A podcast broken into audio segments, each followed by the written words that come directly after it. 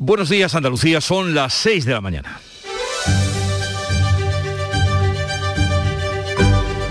Despierta tu mente, descubre la realidad. En Canal Sur Radio, La mañana de Andalucía con Jesús Vigorra.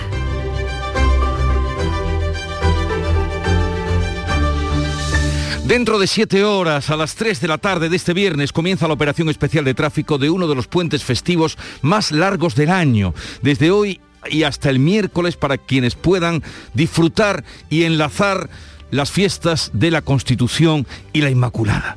La DGT calcula 1.700.000 desplazamientos por carreteras andaluzas durante los próximos días, mientras que en toda España se prevén 8 millones de desplazamientos.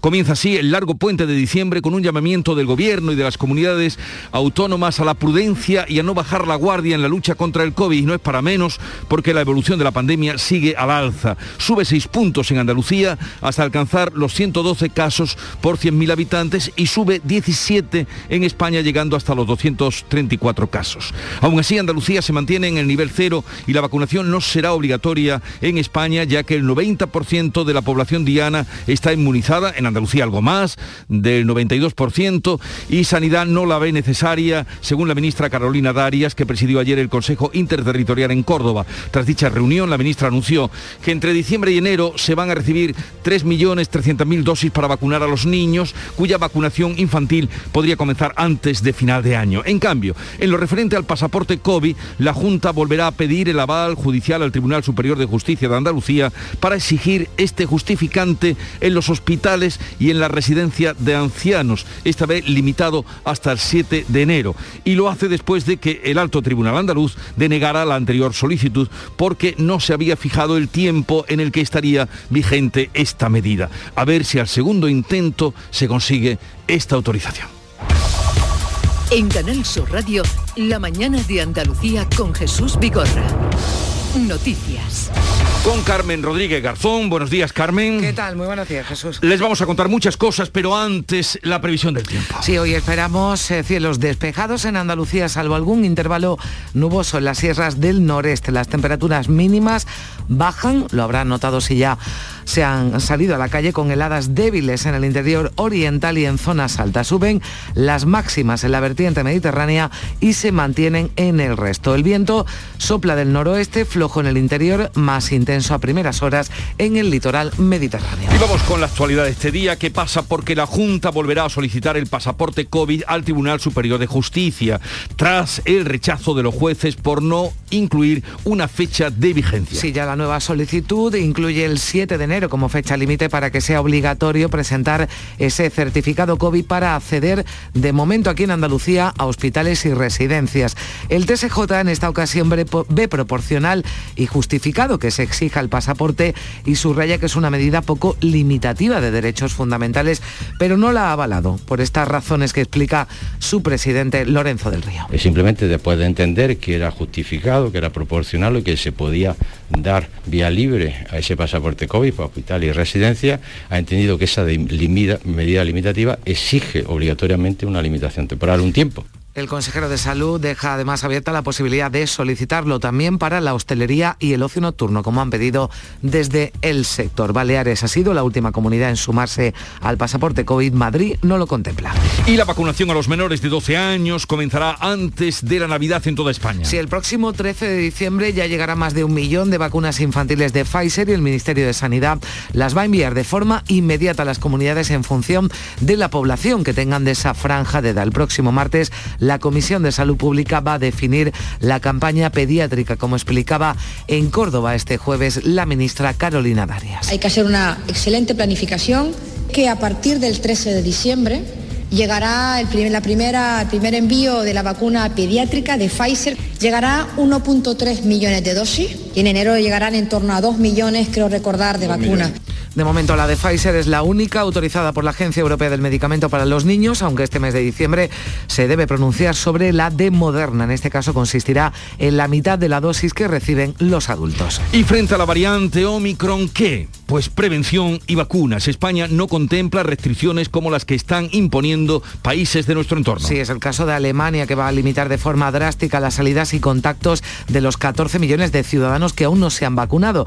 Registra una de las tasas de vacunación más bajas de la Unión Europea, no llega al 70%. La canciller en funciones Angela Merkel ha anunciado todas estas limitaciones para los no vacunados. No podrán acceder a ningún comercio no esencial, a ningún acto público cultural. Sus contactos quedan reducidos y en febrero prevén aprobar la vacuna obligatoria. La situación en nuestro país es grave. Los hospitales están al límite con pacientes que tienen que ser trasladados. Hablamos hoy de un acto de solidaridad nacional para que la tasa de contagio descienda y no sobrecargue el sistema sanitario. Ya son cinco los casos de Omicron detectados eh, en España. Además se ha dado uno que es transmisión no comunitaria, es decir, una persona que no había viajado a Sudáfrica. Aquí en España de momento ni restricciones para Navidad y vacunaciones obligatorias, pero se insiste en la prevención, mascarilla, higiene y distancia social. Tampoco en Andalucía, como explica Jesús Aguirre. Toda Andalucía está todavía a nivel cero por lo que no vamos a tomar ningún tipo de medida que conculque eh, la restricción dentro de lo que son dentro establecimientos, eh, movilidad, espacios.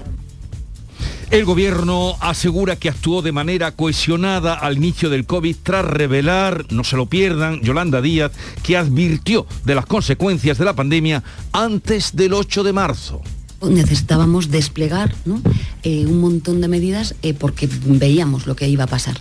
Tanto fue así que el 4 de marzo, si lo recordamos, presenté una guía que fue enormemente polémica en el gobierno y también fuera se me acusó de ser una alarmista, en fin, esto fue la antesala del 8 de marzo. Esto decía la vicepresidenta segunda en una entrevista en Radio Cable, después matizaba sus palabras. El gobierno de España ha actuado siempre con la diligencia debida, con la debida responsabilidad, siempre cumpliendo con las directrices que daban los expertos y las expertas eh, sanitarias tras las críticas de la oposición, dice que el PP ha creado una polémica estéril. La ministra de Sanidad asegura que se tomaron decisiones en el Ejecutivo con la información que en aquel momento se tenía que no era demasiada. Este jueves ha sido jornada de balance en el tercer aniversario de las elecciones que llevaron a Juanma Moreno a la presidencia de la Junta de Andalucía. Sí, el vicepresidente Juan Marín dice que ya se ha dejado de hablar de corrupción en Andalucía y que precisamente esa fue una de las razones por las que hubo cambio de siglas en San Telmo.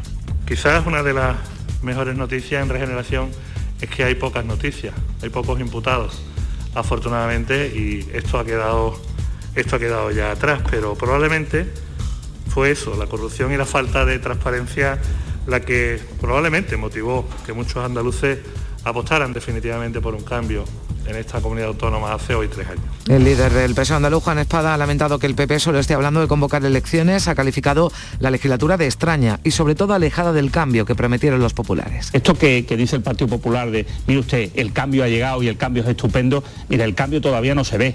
¿Eh? no se ve para mejor, no se ve en este caso en los asuntos estructurales, en los que dejó el pendiente también el PSOE. ¿eh? O sea que yo acepto el reto de decir que nosotros no lo hacíamos todo bien, ¿eh? nosotros hicimos muchas cosas, también cometimos errores, pero lo cierto y verdad es que los ciudadanos votan por expectativas, por lo que vayamos a hacer. Coincidiendo con el tercer aniversario de las últimas elecciones autonómicas, la Junta ha suscrito un acuerdo con el Gobierno Central y con 19 ayuntamientos para construir más de 1.200 viviendas de alquileres asequibles. Juanma Moreno decía que es el mejor modo de celebrar su llegada al Gobierno andaluz. Y me hace feliz, y lo tengo que decir así, me hace feliz que haya coincidido precisamente con este día la firma de estos acuerdos porque es la ruta que sin duda alguna queremos impulsar para nuestra tierra, para Andalucía. Y Vox eh, también celebraba este jueves el tercer aniversario de su llegada al Parlamento andaluz, dando por hecho, lo decía Macarena Olona, el Lepe, que estará en el próximo gobierno autónomo. Y ya en deportes, nueve son los equipos andaluces ya clasificados para la segunda eliminatoria de la Copa del Rey. Hoy se celebra el sorteo en el que se van a conocer los emparejamientos de la segunda eliminatoria en la que aún están exentos los equipos de la Supercopa de España.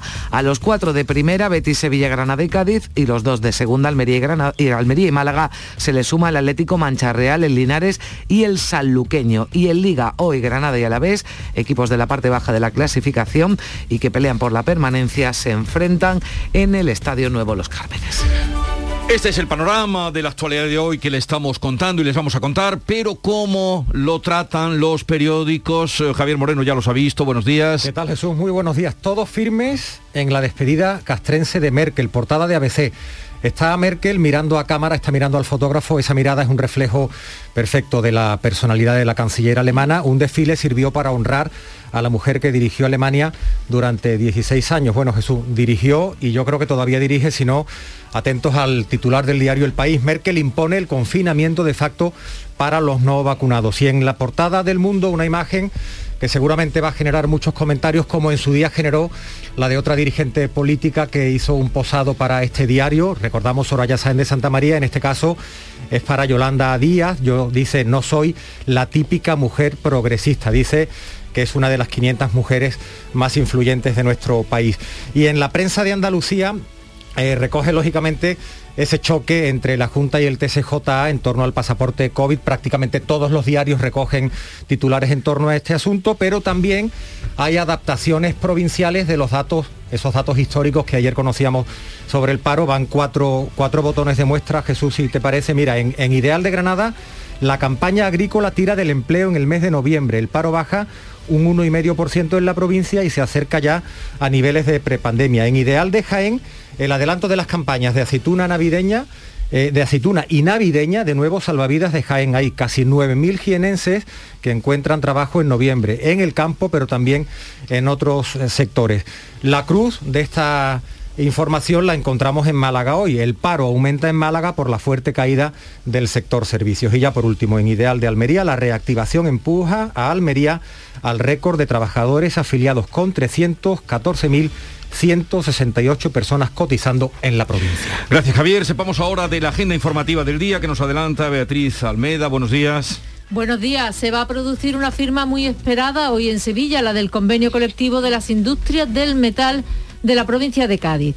Los trabajadores de Unicaja acudirán a sus sucursales, han desconvocado la huelga y estaremos pendientes de lo que nos cuenten los sindicatos y la empresa sobre el ERE que negocian. La comisión de la FAFE espera este viernes la comparecencia de Susana Díaz tras citarla por tercera vez. Ya saben, FAFE, Fundación Andaluza, Fondo de Formación y Empleo. El Consejo de Ministros se reúne hoy por segunda vez. Entrega en Málaga de la cuarta edición de los Premios Turismo Costa del Sol a las iniciativas turísticas emprendedoras. Se conmemora además el Día Internacional de las Personas con Discapacidad. En Sevilla, el presidente de la Junta, Juanma Moreno, preside la firma de un acuerdo para garantizar la mejor atención posible. Y desde esta medianoche se celebra un programa especial de 72 horas ininterrumpidas en Canal Sur Radio Música para conmemorar que en los primeros días de la, los primeros años de la democracia, el 4 de diciembre, mañana, se celebraba el Día de Andalucía. Y la mañana de este viernes con tantas expectativas, ¿cómo se ha presentado? Eh, querida Charo Padilla, buenos días. Buenos días, muy navideño. Nuestros oyentes ya están en el altillo sacando el árbol, el Belén, depende de lo que cada uno ponga, entonces así me lo han comunicado los oyentes. Pero nuestros oyentes tienen ojos en toda Andalucía.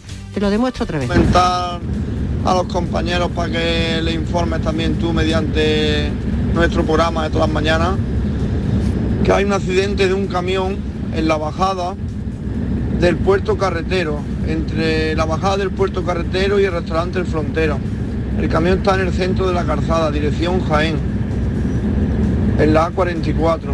Está justamente en el carril izquierdo de la mediana, está libre el lado derecho, pero tienen que bajar con mucha precaución porque hay un poco de líquido ramado, hay gasoil y hay demás solamente era para eso, saludar como todas las llevan, llevan toda la semana además. Eh. Oye, la 44 ya creo que es el segundo, ¿no? El tercero accidente que nos, que nos cuentan a, esta hora. La, radio útil, los ojos de nuestros oyentes. He dicho, nuestro programa. Nuestro programa. ¿Cómo se están apropiando del, programa? No, no, es suyo. los ojos de nuestros oyentes. Por cierto, ya lo anunciaba Charo que a partir de eh, lunes, martes, miércoles serán dos horitas las que va a tener el Charo. Un resumen extraordinarias. De, todo lo que ha sido este último año. Va a ser muy divertido. ¿eh? Nosotros no nos lo vamos a perder porque estaremos aquí. Y Charo Padilla, ahora vamos con la música que nos llega desde Canal Fiesta Radio.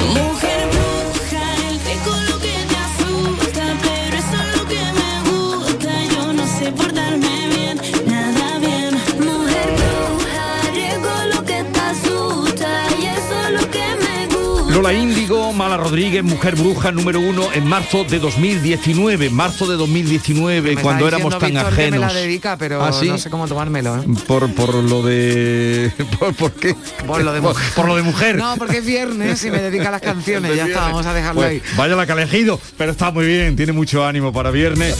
Eh, rápidamente diré nombres de personas que van a pasar por aquí, invitados la consejera de empleo, Rocío Blanco, precisamente minutos antes de que se firme en su consejería ese convenio del metal. Estará con nosotros a partir de las 8, en vísperas de un puente como este. Hemos invitado a representante, máximo representante de las empresas de turismo, Miguel Sánchez, presidente del Consejo Empresarial, y también José Luis Izuel, presidente de la hostelería en España. Vamos a atender, o, va a atender a ustedes, como cada viernes, Joaquín Moekel a partir de las diez y media, y luego de las 11 vamos a hablar con Silvia Pérez Cruz, esta grandísima eh, cantante, cantaora, artista, que viene. Todo este fin de semana, la vamos a tener en el Teatro Central de Sevilla con su nuevo disco hecho espectáculo, farsa, género imposible, ese es el título, y a las once y media vamos a hablar con ella. También recordaremos, o vamos a hablar, sí, recordaremos más bien textos de Antonio Gala, porque eh, François Dibusquet Léry, esto siempre lo hacen los extranjeros, ha hecho un libro delicioso sobre Antonio Gala y su paisaje, y es a través de eh, una antología de textos de, que él escribió en los medios de comunicación, pero incluso antes de, de la muerte de Franco, antes de la llegada de la democracia, y se presentaba ayer precisamente en la Fundación Gala. que los gobernantes no son omnipotentes y es lo único que hace que los aguantemos. No- y cosas semejantes. Grande Antonio Gala. Estará con nosotros. Y otro nombre también, Erika Leiva, para terminar hoy el programa. Así es que todo esto, si se quedan con nosotros, que así esperamos, hasta las 12 del mediodía. Sigue ahora la información en Canal Sur Radio.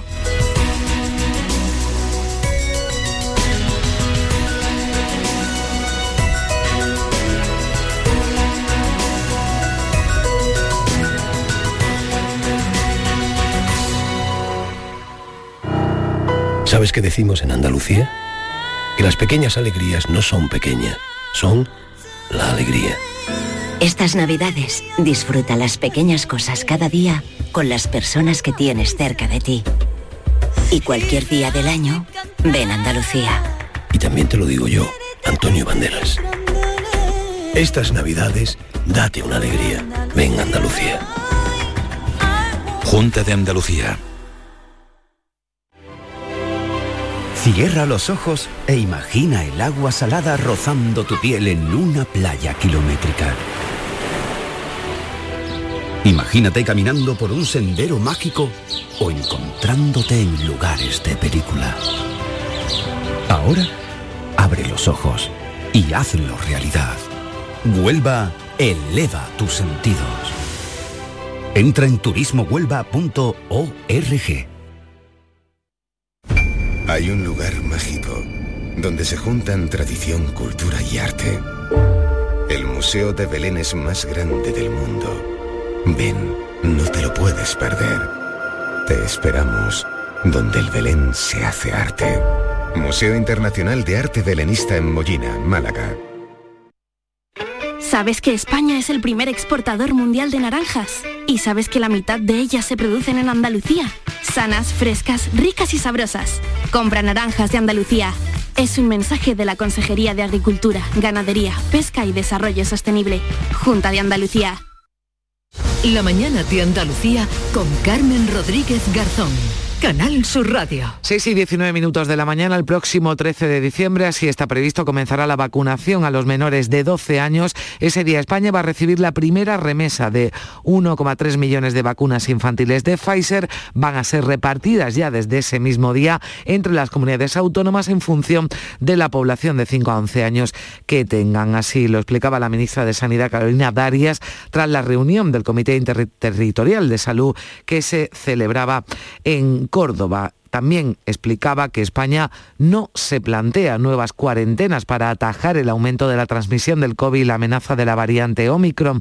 Tampoco la vacunación obligatoria, como ya están haciendo, planteando algunos países de nuestro entorno. Porque, entre otras cosas, decía Darias, en España la situación es diferente. Yo entiendo que países con una cobertura vacunal eh, baja eh, lo puedan plantear. Incluso que la presidenta von der Leyen se plantee abrir el debate. Pero entenderán que en nuestro país la situación es absolutamente diferente.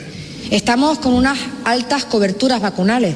Somos el país que mayor cobertura vacunal tenemos no solamente de la Unión Europea, sino también del mundo.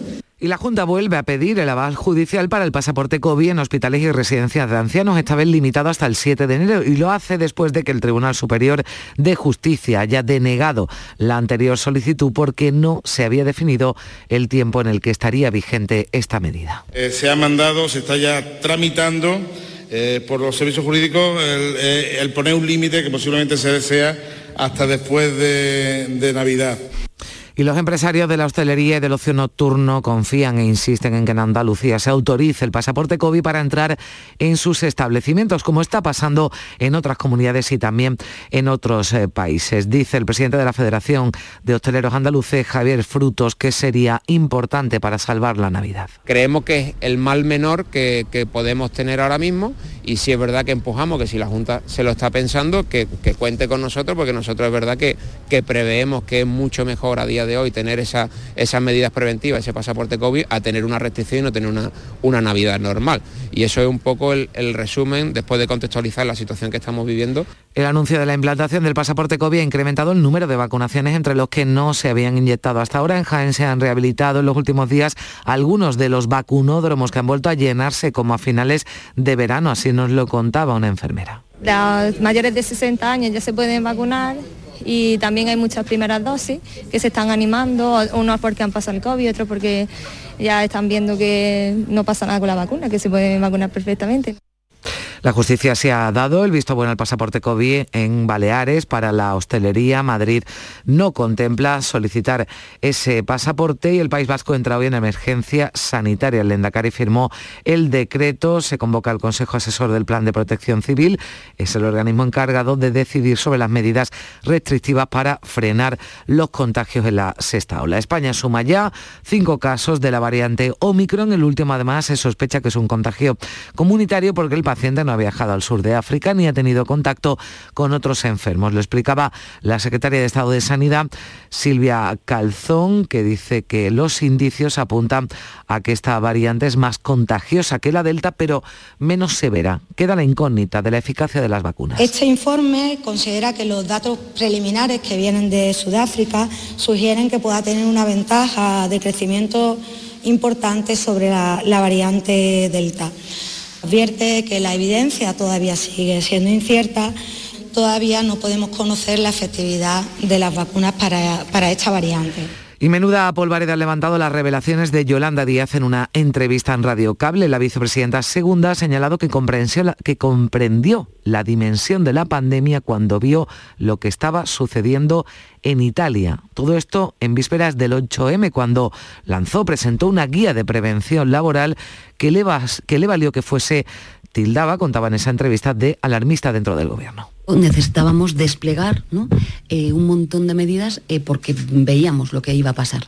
Tanto fue así que el 4 de marzo, si lo recordamos, presenté una guía que fue enormemente polémica en el gobierno y también fuera se me acusó de ser una alarmista, en fin, esto fue la antesala del 8 de marzo. Después ha matizado sus palabras. Preguntada por este asunto en Córdoba, la ministra de Sanidad, Carolina Darias, ha asegurado que el gobierno actuó de manera cohesionada, con la máxima determinación. Al inicio de la pandemia, según Darias, se tomaron decisiones con la, la información que en aquel momento se tenía, que no era demasiada, como subrayaba la ministra. El gobierno trabaja de manera unida, de manera cohesionada. Y aquellos tiempos cuando comenzó la pandemia eran momentos complicados y actuamos con la máxima determinación y con la información que en aquel momento teníamos, que quiero recordar que no era mucho y a partir de ahí entramos en la pandemia sin cartas de navegación, pero es verdad que de la mano de la ciencia hemos conseguido avanzar y conocer cada vez más al virus. PP, Vox y Ciudadanos han pedido este jueves que se investigue si la vicepresidenta Yolanda Díaz tuvo información previa sobre la llegada del COVID a España. Han pedido la comparecencia de Díaz, también del ministro de la Presidencia, Félix Boelaño. Lo ha hecho el PP. Vox está estudiando la posibilidad de llevar este asunto a los eh, tribunales. Hoy, por cierto, se va a reunir todo el Gobierno, Consejo de Ministros por segunda vez esta semana, donde se va a aprobar la nueva estrategia de salud mental que llevaba desde 2009 sin renovarse. Y coincidiendo con el tercer aniversario de las últimas elecciones autonómicas, la Junta ha suscrito este jueves un acuerdo con el Gobierno Central y con 19 ayuntamientos para la construcción de más de 1.200 viviendas en alquileres asequibles. En esos convenios participan también inversores privados, un camino de colaboración que Juanma Moreno señalaba como el mejor modo de celebrar su llegada hace tres años al Gobierno de Andalucía. Es un ejemplo clarísimo de, del camino que tenemos que seguir todos, de esa normalidad democrática en la que cooperamos, colaboramos, nos ayudamos, por así decirlo, entre todas las administraciones para empujar en la misma dirección y llegar más lejos. Sin reproches, sin recelo, sumando todos a una. También la ministra de Transportes y Agenda Urbana ha destacado la importancia de este tipo de colaboración para mejorar el acceso a la vivienda. Ha pedido, por cierto, apoyo para la nueva ley de la vivienda. Dice que la norma no invade competencias de ninguna administración. Yo pido el apoyo a esta ley que no va contra nadie, sino a favor de muchas personas, de las personas a las que no debemos ignorar y que no se merecen ser condenadas a la marginalidad. Vox eh, celebraba este jueves su llegada al Parlamento andaluz. Lo hacía en un acto en Lepe, en el que participaban todos los diputados autonómicos, también la portavoz de Vox en el Congreso, Macarena Olona, que ha dicho que su formación está preparada para el auténtico cambio en Andalucía. Da por hecho que estarán en el próximo gobierno. Cargaba contra la gestión del gobierno de Moreno y Marín, pero ha sido su referencia a Julio Anguita la que ha copado los titulares incluso de la prensa nacional. Según Olona, el que fuera líder de Izquierda Unida y secretario general del Partido Comunista de España, se sentiría orgulloso de Vox. Esto no va de derechas o izquierdas. Y os puedo asegurar que don Julio Anguita, hoy en día, de quien se sentiría profundamente orgulloso, es de Vox, porque vería en Vox representado el espíritu de lucha que siempre mantuvo. Un asunto muy comentado en redes sociales donde también se recordaba palabras de Anguita en 2019, un año antes de morir. Esto decía sobre Vox. Porque no me gusta que me utilicen y sobre todo que me utilicen personas que tienen esta ejecutoria que estamos viendo.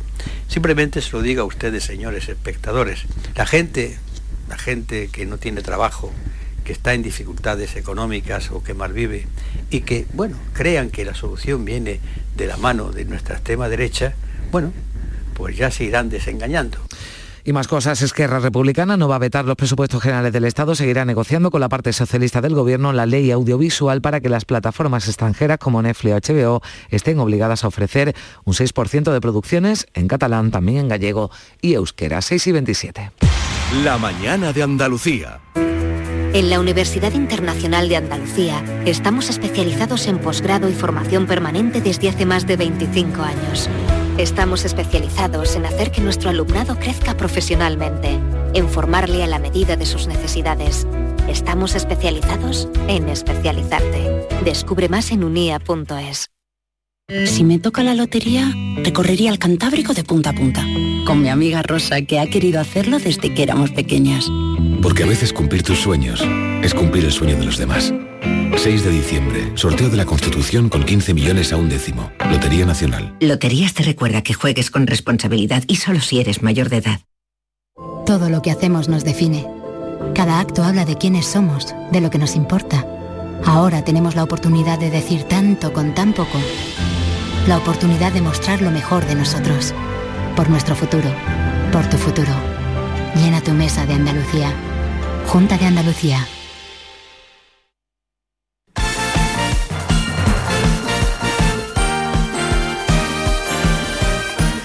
6 y 28 minutos, casi 29. Vamos ya con la, el avance de la información del deporte que nos trae Antonio Camaño. Hola, ¿qué tal? Muy buenos días. Nueve son los equipos andaluces ya clasificados para el sorteo de hoy viernes, donde se van a conocer los emparejamientos de la segunda eliminatoria, en la que aún están exentos los equipos de la Supercopa de España. A los cuatro de primera y a los dos de segunda división se le suma el Atlético Mancha Real, el Linares y el Sanluqueño. A estos tres últimos puede tocarle uno de los grandes, uno de los de primera división. Y la jornada de liga comienza en el día de hoy. El Granada se enfrenta al Alavés en un partido en el que se juega la parte baja de la tabla clasificatoria, salir del descenso tanto para el equipo nazarí como para el rival que tiene enfrente. Y mañana sábado jornada extraordinaria de liga porque se enfrenta el Sevilla en casa en el Sánchez Pizjuán ante el Villarreal con muchas ausencias de los hombres de Lopetegui con muchos lesionados y el mismo día el sábado el desplazamiento, el partidazo de la jornada con el enfrentamiento en el estadio del Barcelona entre el Betis en un estado de forma extraordinario y el conjunto azulgrana que con Xavi va a más.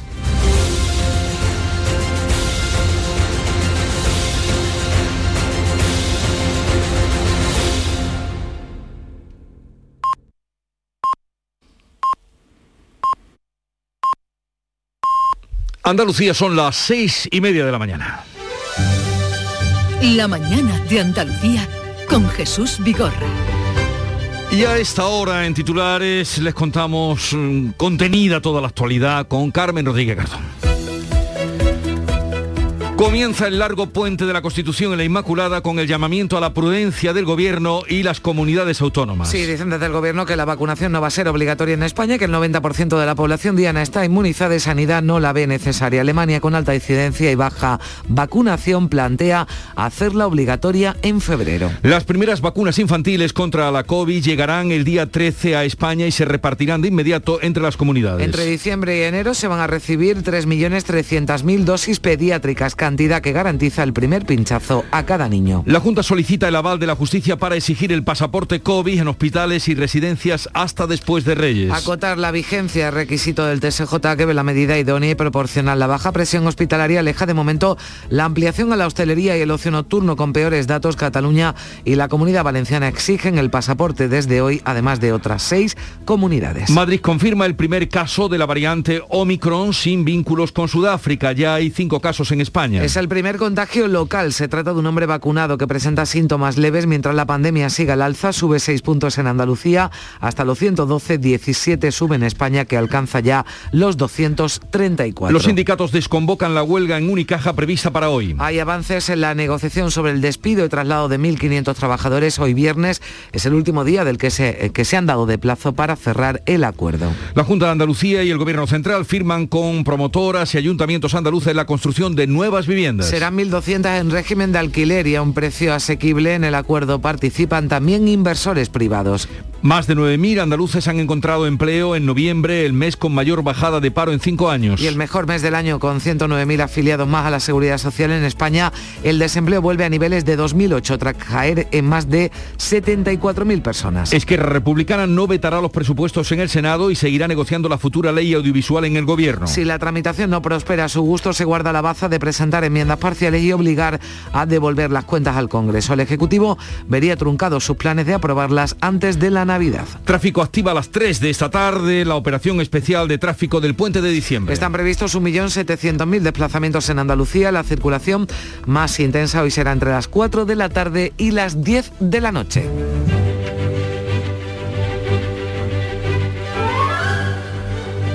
Hoy es la festividad de San Francisco Javier, festividad de Javieres, eh, que llevan, antes el aparejado tenían que llevar el nombre de, de Francisco, si no, no sí, había de tal. hecho, muchos eh, Javier, ¿no? Quizás los más antiguos, Javier Moreno, felicidades. Muchas gracias por lo de felicidades y por lo de lo antiguo. antiguo, ¿no? Bueno, Felicidades. Más veteranos, digamos, si llevan ese Francisco, ¿no? Ya quizás en los, eh, bueno, pues los chavales más jóvenes, ¿no? Siempre lo ha Javier. contado mi, mi madre Sí. que cuando me bautizaron iba a ser Javier, pero no podía ser Javier sin Francisco, así que Porque soy, Javier era el nombre del castillo. soy Francisco Javier Joaquín, además. Eh, el caso es que era de familia pudiente, un jesuita mm, muy significativo, cursó estudios en la Universidad de París y allí coincidió con Íñigo de Loyola, quien eh, le dijo al chico, al joven, oye Javier o Javi, le dijo, ¿de qué te sirve ganar el mundo si condenas tu alma? Esta famosa frase.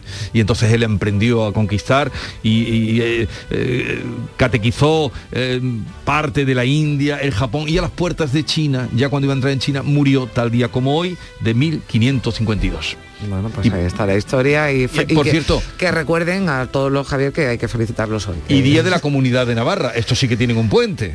Estos sí que tienen un... Hoy es día de la comunidad foral de Navarra. No, eso no es un puente, eso ya es el acueducto. El acueducto de Navarra. acueducto de Navarra. Eh, los pobres que lo están pasando bastante mal con el tema de, del COVID. Y tal día como hoy, 4 de Estamos tres, tres, tres, cuatro es mañana. Cuatro, cuatro mañana. Eh, sí. Hay que vivirlo. Eh, tal día como hoy de 1977, hace pues 44 años, en Sevilla comenzaban las reuniones para la creación de la Junta Preautonómica de Andalucía. Primeras piedras que se ponían para conseguir la autonomía andaluza.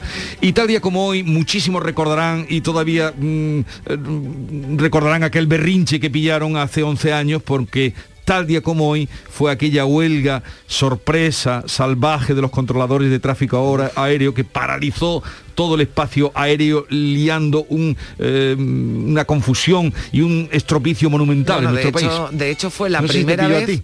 Bueno, no me, me, me, pilló aquí contándolo.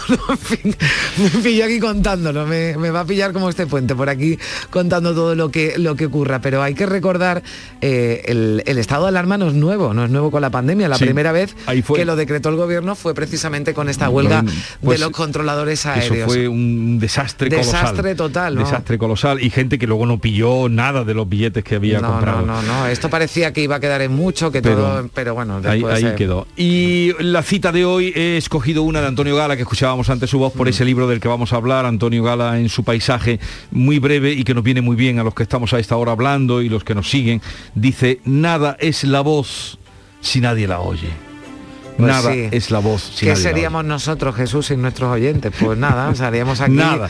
Pero también dos, tres locos hablando sin que nadie nos escuchara. No nada es la voz. Mucho sentido a estas horas, además de la mañana. Así de que... nuestro querido Antonio Gala, que cumplió recientemente 91 años. Bueno, vamos a la segunda entrega de la prensa del día, Javier. ¿Qué bueno, nos destacas? Bueno, Angela Merkel ya hemos comentado antes que es protagonista en algunas portadas de la prensa nacional, porque ayer se celebró un desfile para honrar a la mujer que dirigió Alemania durante 16 años. En el diario El País titulan que Merkel, que todavía no se ha ido, impone el confinamiento de facto para los no vacunados y que España, hablamos ahora de temas locales, de temas eh, nacionales, España crea 2.000 empleos diarios desde hace un año. Es la gran noticia que ayer sobre todo destacaba el gobierno. En el diario El Mundo, Yolanda Díaz señala a la Moncloa por ignorar el COVID antes del 8M. Ofreció una entrevista a Radio Cable que después, como hemos comentado, matizó. Y también el diario.es destaca de esa entrevista, dice, no quiero estar a la izquierda del PSOE.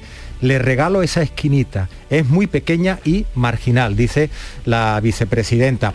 Ya con la prensa de Andalucía, en Ideal de Granada, la Junta volverá a pedir el pasaporte COVID para Navidad y sopesa exigirlo en los bares. Leemos también en Ideal que hay una empresa de camiones que ofrecía portes de droga, importaba mercancía ilícita y en doble fondos movía estupefacientes. Eso es lo que dice Ideal. En Ideal también, pero en Jaén, el adelanto de las campañas de aceituna y navideña de nuevo salvavidas de Jaén. Hablamos de los datos del paro. Casi 9.000 jiennenses encuentran trabajo en noviembre en el campo, pero también en otros sectores. En Málaga hoy el PP le arrebatará al PSOE la alcaldía de Torremolinos. Margarita del Cid va a ser la alcaldesa si prospera la votación. Por cierto, vemos también, como ayer en alguna otra portada, colas para la vacuna. Los mayores de 60 años y los rezagados se mezclan en los puntos de vacunación. En Ideal de Almería, la Junta volverá a pedir el pasaporte COVID. Decimos que es un titular que se repite en prácticamente todas las portadas, pero también la reactivación empuja a Almería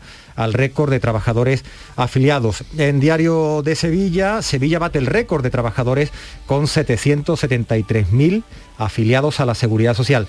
Y la imagen de portada bellísima, una visión renovada de Valdés Leal, una ambiciosa exposición ah, en el Museo de Bellas Artes conmemora el cuarto centenario del pintor. Ya tenemos para las próximas semanas una, una alternativa Sí. fantástica Claro. para ir a ver esta, esta maravillosa exposición en el museo. Hacía mm, por lo menos 30 años que no había una exposición así antológica y esta creo que supera aquella de Valdés Leal. 6.38 Un minutos. Ah, más, rápido, más, perdón, muy perdón, rápidamente, Javier. porque también, mira, en diario, en diario de Cádiz, ya que estamos con con creadores, ¿no? Honores para el arquitecto de la belleza. La ministra Raquel Sánchez distingue el gaditano de adopción Alberto Campo Baeza con el Premio Nacional de Arquitectura. Se lo entregaron. Enhorabuena. Pues ahí lo, dejamos, Ahí lo dejamos. porque sigue la información, 6.39 minutos de la mañana. Esto es la mañana de Andalucía. El viernes 3 de diciembre hay un bote especial de 130 millones de euros, pensado exclusivamente para personas que sí sabrían lo que hacer con todo el tiempo del mundo. Pero si eres de esos que dicen, uff, no sé yo lo que haría, ¿eh? Pues venga, a pensar un poquito, porque si ganas, ¿qué? Algo tendrás que hacer. Viernes 3 de diciembre, bote especial de 130 millones de euros. Euromillones, dueños del tiempo. Loterías te recuerda que juegues con responsabilidad y solo si eres mayor de edad. ¿Sabes qué decimos en Andalucía? Que las pequeñas alegrías no son pequeñas, son la alegría. Estas navidades, disfruta las pequeñas cosas cada día con las personas que tienes cerca de ti. Y cualquier día del año, ven Andalucía. Y también te lo digo yo, Antonio Banderas. Estas navidades, date una alegría. Ven Andalucía. Junta de Andalucía. Manolo, ¿estás pensando lo mismo que yo? Pues claro, Ana, estoy pensando en los romeros de Alanís. Jamón, paleta, caña de lomo y embutidos de bellota son su especialidad. Y ya hay que ir disfrutando. Como siempre me lees el pensamiento. Ahora mismo entro en shop.losromerosdealanís.com y en dos días tenemos nuestro jamón en casa. Pero ibérico de bellota, ¿eh, Ana? Los romeros de Alanís, de nuestras dehesas a tu mesa. Imagina por un segundo que el 22 de diciembre te toca la lotería de Navidad. ¿Con quién te gustaría celebrarlo?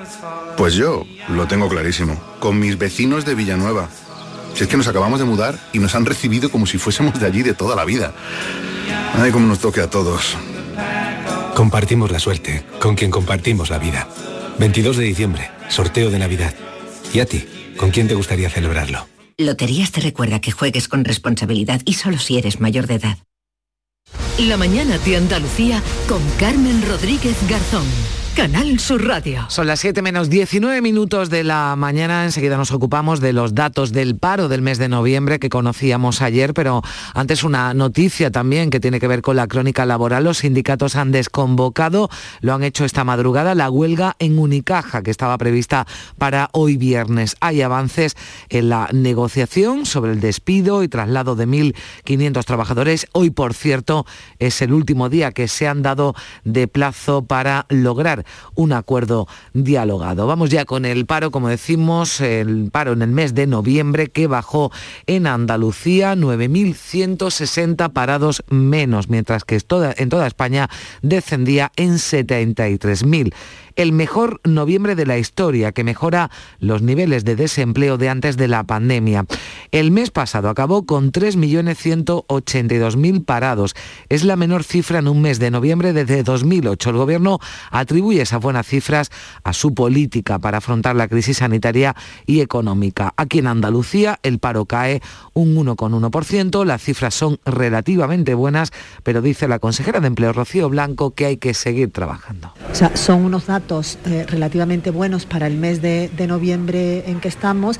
Se queda la cifra del número de parados eh, muy cercana a los 800.000, sobre, sobrepasa un poquito los 800.000, con lo cual, bueno, tenemos que seguir trabajando en esa línea, pero todos los sectores y eh, todos los ámbitos de, de, la actividad económica, junto con el Gobierno, por supuesto. Hoy hay Consejo de Ministros, antes apuntábamos que iba a dar el visto bueno a la estrategia, a la nueva estrategia de salud mental, pero también en la segunda reunión de esta semana va a aprobar el proyecto de ley de empleo, con el que la vicepresidenta Yolanda Díaz quiere reformular el Servicio Público de Empleo Estatal para mejorar la colocación de los parados. Se va a denominar Agencia Española de Empleo. Aquí en Andalucía, el Gobierno ha alcanzado un acuerdo por unanimidad sobre la futura ley de función pública con los sindicatos mayoritarios. El consejero de Presidencia, Elías Bendodo, ha subrayado la importancia del diálogo social en una materia tan importante para la Administración andaluza. Un paso importantísimo para una ley muy necesaria. Ahora el texto se debatirá en las mesas sectoriales antes de que vuelva al Consejo de Gobierno. Estoy seguro que ese respaldo alcanzado significará también el respaldo de todos los grupos políticos para aprobar este texto. Y patronal y sindicatos del metal firman hoy en la Consejería de Empleo el nuevo convenio que va a dar estabilidad al sector del que depende más de 20.000 trabajadores en la provincia. Se ratifica así un acuerdo tras 10 días de huelga con enfrentamientos y altercados ocurridos el pasado mes en los principales polos industriales de la Bahía. Un acuerdo que recordamos cuenta con subidas salariales mínima del 2% revisables con el IPC real. Y movilizaciones también del sector del transporte tienen su convocatoria de huelga para los días 20, 21 y 22 de diciembre, justo en la víspera de la Navidad. Un paro que añade un plus de inquietud a las tensiones que sufre el transporte internacional de mercancías. Desde Fenadismer, su presidente Julio Villa Escusa afirma que los transportistas se sienten abandonados por el gobierno. Hay que tener en cuenta que se trata de un colectivo que viene trabajando a pérdidas desde 2008, pero a pérdidas casi del 45% de lo que cuesta hacer el trabajo. Eso es insoportable. Y además eh, anuncian desde el Comité Nacional de Transporte que esos paros, ese cierre patronal anunciado para los días 20, 21 y 22 puede convertirse en indefinido. Y más eh, cosas que les contamos, la DGT activa hoy a partir de las 3 de la tarde la operación especial de tráfico con motivo del puente de la Constitución y de la Inmaculada, que en Andalucía están previstos más de 1.700.000 de los 8 millones de desplazamientos que se van a producir en toda España. La seguridad vial quiere adaptarse al siglo XXI, así es el argumento del Gobierno para esa nueva ley aprobada en el Congreso que endurece el uso del móvil, la falta de cinturón de seguridad también se prohíbe aumentar en 20 kilómetros de la velocidad para adelantar, como hasta ahora se va a sancionar. Además, por ejemplo, por conducir con abrigo, guantes o gorro. Los automovilistas creen un error que la nueva ley de seguridad vial elimine esos 20 kilómetros de exceso de velocidad que se permiten ahora en los adelantamientos en las vías secundarias. Así lo decía Mario Arnaldo, el presidente de Automovilistas Europeos Asociados en el Mirador de Andalucía de Canal Sur Radio. Va a suponer que en los 148.000 kilómetros de carreteras convencionales que hay en España, se tiene que cambiar la señalización porque en dos de cada tres tramos que hoy está permitido el adelantamiento y está señalizado con posibilidad de adelantar, con esta nueva norma dejan de permitirse el adelantamiento porque se crearía una situación de peligro. Son las 6 y 46 minutos de la mañana. Imagina dos personas iguales. Una tiene cientos de playas tesoros naturales, pueblos y rutas maravillosas. Y todo al ladito de casa. Y la otra también. Pero una se lleva grandes alegrías todo el año y la otra no. Andalucía está llena de pequeñas alegrías al ladito de casa. Y no hay alegría más grande que vivirlas. Te lo digo yo, Antonio Banderas. Campaña financiada con fondos FEDER, Junta de Andalucía. Si me toca la lotería, recorrería el Cantábrico de punta a punta, con mi amiga Rosa, que ha querido hacerlo desde que éramos pequeñas. Porque a veces cumplir tus sueños es cumplir el sueño de los demás. 6 de diciembre, sorteo de la Constitución con 15 millones a un décimo. Lotería Nacional. Loterías te recuerda que juegues con responsabilidad y solo si eres mayor de edad. Todo lo que hacemos nos define. Cada acto habla de quiénes somos, de lo que nos importa. Ahora tenemos la oportunidad de decir tanto con tan poco la oportunidad de mostrar lo mejor de nosotros. Por nuestro futuro, por tu futuro. Llena tu mesa de Andalucía. Junta de Andalucía. En la tarde de Canal Sur Radio con Mariló Maldonado tienes el repaso a la actualidad de la mañana con la sobremesa más divertida y picante con historias y entrevistas que te interesan. Una radio emocionante y cercana. La tarde de Canal Sur Radio con Mariló Maldonado. De lunes a viernes desde las 3 de la tarde. Quédate en Canal Sur Radio, la radio de Andalucía. La mañana de Andalucía con Carmen Rodríguez Garzón. Canal Sur Radio. 6 y 48 minutos. El Museo de Bellas Artes de Sevilla coge la gran exposición sobre Valdés Leal, casi 90 obras, 65 de ellas son préstamos nacionales e internacionales. Se trata de una exposición antológica de este artista exponente del barroco con motivo del cuarto centenario de su nacimiento que muestra un Valdés Leal extraordinariamente novedoso a la luz de las últimas investigaciones, como apuntaba la consejera de Cultura de la Junta, Patricia del Pozo. Yo creo Creo que es una excelente ocasión para conocerlo un poco más, para adentrarnos en su interior, para apartar algunas etiquetas inexactas y lecturas, yo también creo, distorsionadas sobre nuestro genio y fijarlo como lo que realmente fue, y Curro Romero protagoniza la nueva miniserie documental de Canal Sur que se estrena la próxima semana. Consta de cinco capítulos dirigidos por José Escudiera, autor también de otra serie sobre Camarón. Curro Romero, el faraón de camas, profundiza en la vida y obra del diestro retirado. Está producida por Womack Studio, responsable también de la película Curro Romero, Maestro del Tiempo, que se estrenó el miércoles en Sevilla. Ambas creaciones están apoyadas por Canal Sur. El director general Juan de Mellado hablaba de estas dos producciones. Se va a estrenar en horario de prime time los dos primeros capítulos, por lo cual invito a toda la sociedad andaluza que se una para ver este maravilloso trabajo de serie, porque también apoyar, como hacemos desde Canal Sur, a la fiesta, a la tauromaquia y a un mito como Curro Romero. Y desde esta medianoche, la próxima medianoche, se celebra una programación especial de 72 horas ininterrumpidas en Canal Sur Radio Música para conmemorar que en los primeros años de la democracia, el 4 de diciembre, es decir, mañana, se celebraba el Día de Andalucía. Ahora son las 7 menos 10 minutos, se quedan en Canal Sur Radio y en Radio Andalucía Información con las noticias locales. En la mañana de Andalucía de Canal Sur Radio.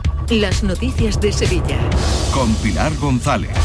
Hola, buenos días. La DGT activa a las 3 de la tarde la operación especial de tráfico. Prevé 435.000 desplazamientos por las carreteras de Sevilla. Esto en un día en el que tenemos el cielo despejado, viento del norte flojo y las temperaturas mínimas bajan con heladas débiles en algunos puntos. La máxima prevista es de 14 grados en Morón, 16 en Écija, Lebrija y Sevilla. A esta hora 8 grados en la capital. En Canal Sur Radio, las noticias de Sevilla.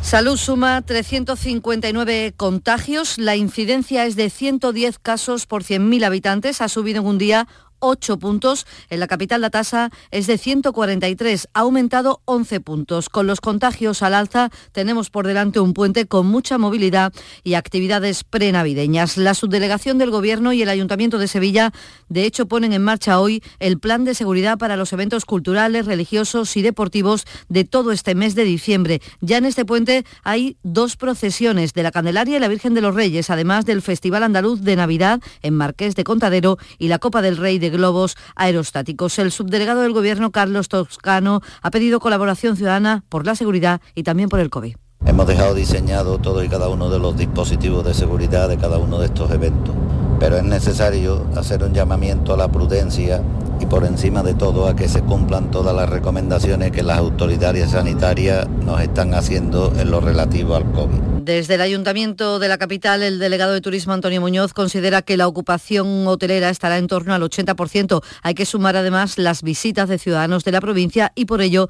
es necesario también aumentar la prudencia. Y desde el Gobierno lo que estamos haciendo es un llamamiento a la prudencia, a la sensatez, porque si bien es cierto que no hay cifras preocupantes para la ciudad de Sevilla en este momento, hay una tendencia alcista que tenemos que intentar por todos los medios que no siga, que no siga aumentando. Los hosteleros confían en tener este puente una ocupación de entre el 70 y el 80 en bares y restaurantes, aunque el aumento de los contagios, dice el presidente de los hosteleros, Antonio Luque, está ya provocando que muchas empresas estén cancelando las comidas de Navidad. Lo cifra en un 20% estas cancelaciones. Un 20%, o sea, de cada 10 comidas que había de empresas se están cayendo dos. Eh, las empresas pues no quieren correr riesgo de contagio y a lo mejor las, las comidas familiares o de amigos no se están cayendo, pero las empresas sí. Y hoy comienza en el Pedroso la Feria de Muestras de Productos Típicos y Artesanales de la Sierra Morena. Cumple su vigésimo quinta edición. En total, 126 expositores instalados en calles y en diferentes recintos de este municipio que ofrecen la mejor oferta de la comarca e incluso de otros puntos de Andalucía y hasta de Portugal. Una muestra que vuelve después de la suspensión obligada del año pasado con expectativas de superar el número de visitantes de ediciones anteriores. La importancia de esta feria la ha destacado en los micrófonos de Canal Radio el alcalde José Manuel Alejo. Yo creo que de Sevilla creo que es la, más importante, me parece. Y de Andalucía no me voy a atrever, creo que hay una por delante nuestra nada más, pero que es una de las más importantes. Eh, llevamos ya con esta, mm, sin contar esta que todavía no ha empezado, con las 24 ediciones, pasamos ya de dos millones y medio de visitantes. El desempleo ha bajado casi un 2% en el mes de noviembre, con lo que hay 3.500 parados menos que en octubre en toda nuestra provincia. La capital concentra el 40% de este descenso, con 1.400 parados menos. De este modo, en la actualidad hay 2.000 empleos más que antes de la pandemia, mejor situación que antes de la pandemia. El sector servicios es el que ha tirado del empleo, casi el 80% de los trabajos que se han creado en noviembre ha sido en servicios, aunque todos los sectores, excepto la industria, han mejorado. Aún así, hay 186.000 parados en toda Sevilla. Desde UGT, María Iglesias pone el acento en la precariedad del empleo que se crea. En Sevilla, los contratos que se han firmado siguen siendo temporales y precarios. Esto lo muestra que el 91% de los contratos que se han firmado han sido contratos de esta categoría. Para UGT es imprescindible introducir cambios que tengan calado sobre la calidad del empleo. Y Comisiones Obreras destaca que el 60% del paro es femenino. El secretario provincial del sindicato, Carlos Aristu, pide apostar por el sector turístico. Es el motor de la economía sevillana, pero no se invierte, dice, y pone un ejemplo. Mientras en la media española hacen falta 900 150 visitantes para generar un empleo en el sector turístico, en Sevilla hacen falta 3.300 visitantes para generar un empleo. Algo está haciendo mal la patronal y el aeropuerto de Sevilla ha puesto en servicio ya las cuatro primeras puertas del embarque integradas en el nuevo diseño funcional que tendrá el edificio. Se han hecho los trabajos para que el embarque y el desembarque se realice en una sola planta. Esto, entre otras cosas, beneficia a los pasajeros en tránsito, ya que pueden enlazar con su vuelo sin necesidad de volver a pasar por el control de seguridad. Cuando culmine la obra de ampliación, el aeropuerto tendrá 19 puertas de embarque. Son las 6 de la mañana y 55 minutos. Porque realizar una obra eficaz y eficiente en Sevilla ¿Ya es posible? Revesan. Contamos y trabajamos con arquitectos, administradores de fincas y para particulares, llevando a cabo sus proyectos con la calidad y seriedad que nos caracteriza. Contáctenos en revesan.es. Revesan, transformando Sevilla. Las noticias de Sevilla. Canal Sur Radio. Este viernes podría convocarse el Pleno Municipal de la capital para aprobar los presupuestos del próximo año, ya que el acuerdo con Izquierda Unida está a punto de cerrarse. Después, Juan Espadas tiene previsto anunciar su marcha de la alcaldía y sus planes posteriores. Lo decía en Canal Sur Televisión. Estamos en los últimos flecos eh, de la negociación. Yo espero incluso, si, si, todo va bien, que antes de mañana mismo podamos convocar el Pleno. ¿eh? Tenemos estos días de fiesta. Yo espero que el Pleno se pueda convocar para aprobación de presupuestos la semana que viene. Y nos situamos en el campo sevillano. Los arroceros reclaman al Gobierno la publicación cuanto antes del decreto de sequía. Este año han sembrado la mitad porque tenían la mitad de agua, en total 170.000 toneladas. Ha sido el tercer año con restricciones en el riego y ahora esperan que el decreto recoja las medidas fiscales y la exención completa del canon que ayude a paliar la difícil situación que atraviesa. Lo explica el secretario de Asaja Sevilla, Eduardo Martín. Sería lamentable que los agricultores tuviéramos que abonar el canon de riego cuando no vamos a poder regar. Por lo tanto, estamos muy pendientes de que ese Real Decreto vea la luz y además contemple pues medidas de carácter fiscal, como decía, medidas de carácter de seguridad social, es decir, todas las medidas que van dirigidas un poco a paliar los efectos de la sequía para un sector que va a ver muy mermada su capacidad de renta. La policía adscrita a la Junta de Andalucía en Sevilla ha rescatado a cuatro hermanos de entre 2 y 11 años que malvivían entre excrementos de animales con su madre embarazada en un piso de la capital. El comisario jefe de Andalucía, Antonio Burgos, ha asegurado a Canal Sur que fueron los vecinos los que alertaron por los malos olores. Se han sacado a cuatro menores de 11, de 6, de 4 y 2 años eh, de su entorno familiar. Vivían en una vivienda llena de excremento de perro, de basura, infrahumano totalmente. La audiencia de Sevilla ha condenado a 16 años de cárcel a un hombre de 64 años por abusar sexualmente de sus nietas. comenzó esos abusos y violación cuando las niñas tenían ocho años. Y la policía ha desmantelado en dos hermanas un servicio a domicilio de venta de cocaína, conocido popularmente como Telecoca. Son dos detenidos, uno de ellos ya está en prisión, que recibían los pedidos por teléfono y entregaban esa droga, tal como cuenta la portavoz policial Macarena de la Palma, en coche, en los lugares acordados. Repartían la droga hasta el punto acordado por el comprador, normalmente en zonas de ocio y bares de copa, de la localidad nazarena, pero también se desplazaban hasta la capital andaluza y esta actividad aumentaba por las noches y los fines de semana. Y funcionarios del Centro Penitenciario Sevilla 2, localizado en Morón de la Frontera, han rescatado un recluso de su propia celda después de que éste provocase un incendio en la celda. Y en Cultura, el Museo de Bellas Artes acoge ya la gran exposición sobre Valdés Leal, casi 90 obras y 65 de ellas son préstamos nacionales e internacionales. La exposición muestra a un artista extraordinariamente novedoso a la luz de las últimas investigaciones. Es lo que ha querido destacar la consejera de Cultura, Patricia del Pozo. Yo creo que es una excelente ocasión para conocerlo un poco más, para adentrarnos en su interior, para apartar algunas etiquetas inexactas ya se ha inaugurado en Sevilla el Belén del Palacio de los Marqueses de la Algaba con contenidos renovados y nuevos atractivos y en Capitanía se ha sido ya el acto de proclamación de los Reyes Magos de la cabalgata de Sevilla. Deportes, Antonio Camaño. Hola, ¿qué tal? Muy buenos días. Eh, Betis y Sevilla conocerán en el día de hoy quién les ha tocado en suerte la segunda eliminatoria de la Copa del Rey. El sorteo se va a celebrar este mediodía en la sede de la Federación Española de Fútbol. Pero el Sevilla vuelve a la Liga mañana sábado, recibiendo al Villarreal en el Estadio Ramón Sánchez Pizjuán con la enfermería llena. Jesús Navas, Suso, Lamela, Nesiri. Se le puede sumar Gudel, Delaney y Requi que se lesionaron el partido de Copa del Rey ante el Córdoba. Habrá que esperar hasta el último día para conocer qué jugadores tiene sano el entrenador Y el Betis también se enfrenta este fin de semana a uno de los grandes de la liga, venido a menos como es el Barcelona, pero en un buen momento de forma. Les contamos además que este mediodía el compositor y cantautor Amancio Prada va a recibir el séptimo premio de cultura de la Universidad de Sevilla. A esta hora un grado en Estepa, cuatro en Salteras, cuatro en Umbrete, ocho grados en Sevilla.